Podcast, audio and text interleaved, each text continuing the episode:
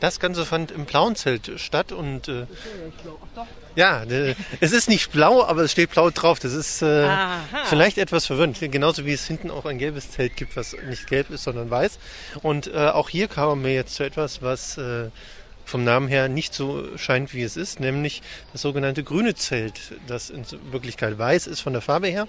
Aber ähm, grünes Zelt, ich denke mal, da kann man sich doch eigentlich recht einfach was drunter vorstellen, was sich in diesem befinden könnte, nämlich oder gerade nicht befindet, nämlich das davor aufgebaut ist, nämlich eine Pflanzentauschbörse, wo man, wie der Name sagt, einfach Pflanzen tauschen kann.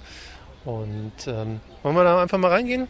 Wir, wir, gehen, wir gehen jetzt Seiteneingang grünes Zelt und schauen uns das da mal an, so ganz langsam.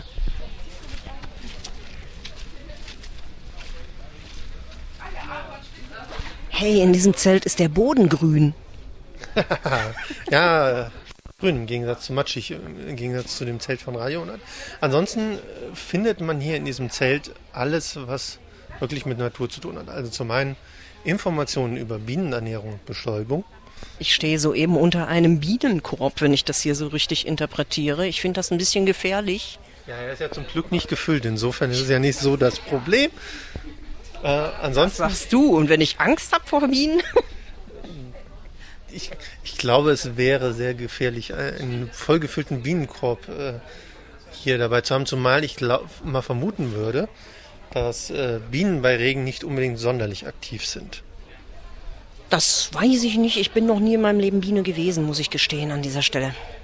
Also hier im grünen Zelt ist der Fußboden grün. Da ist echtes Gras drin gewachsen im Zelt und alles Mögliche. Und hier werden auch über Landwirtschaft Geschichten ausgehängt und Wildbienenhäuser. Das sind Sachen, die sehen aus wie Schweizer Käse, sind aus Holz.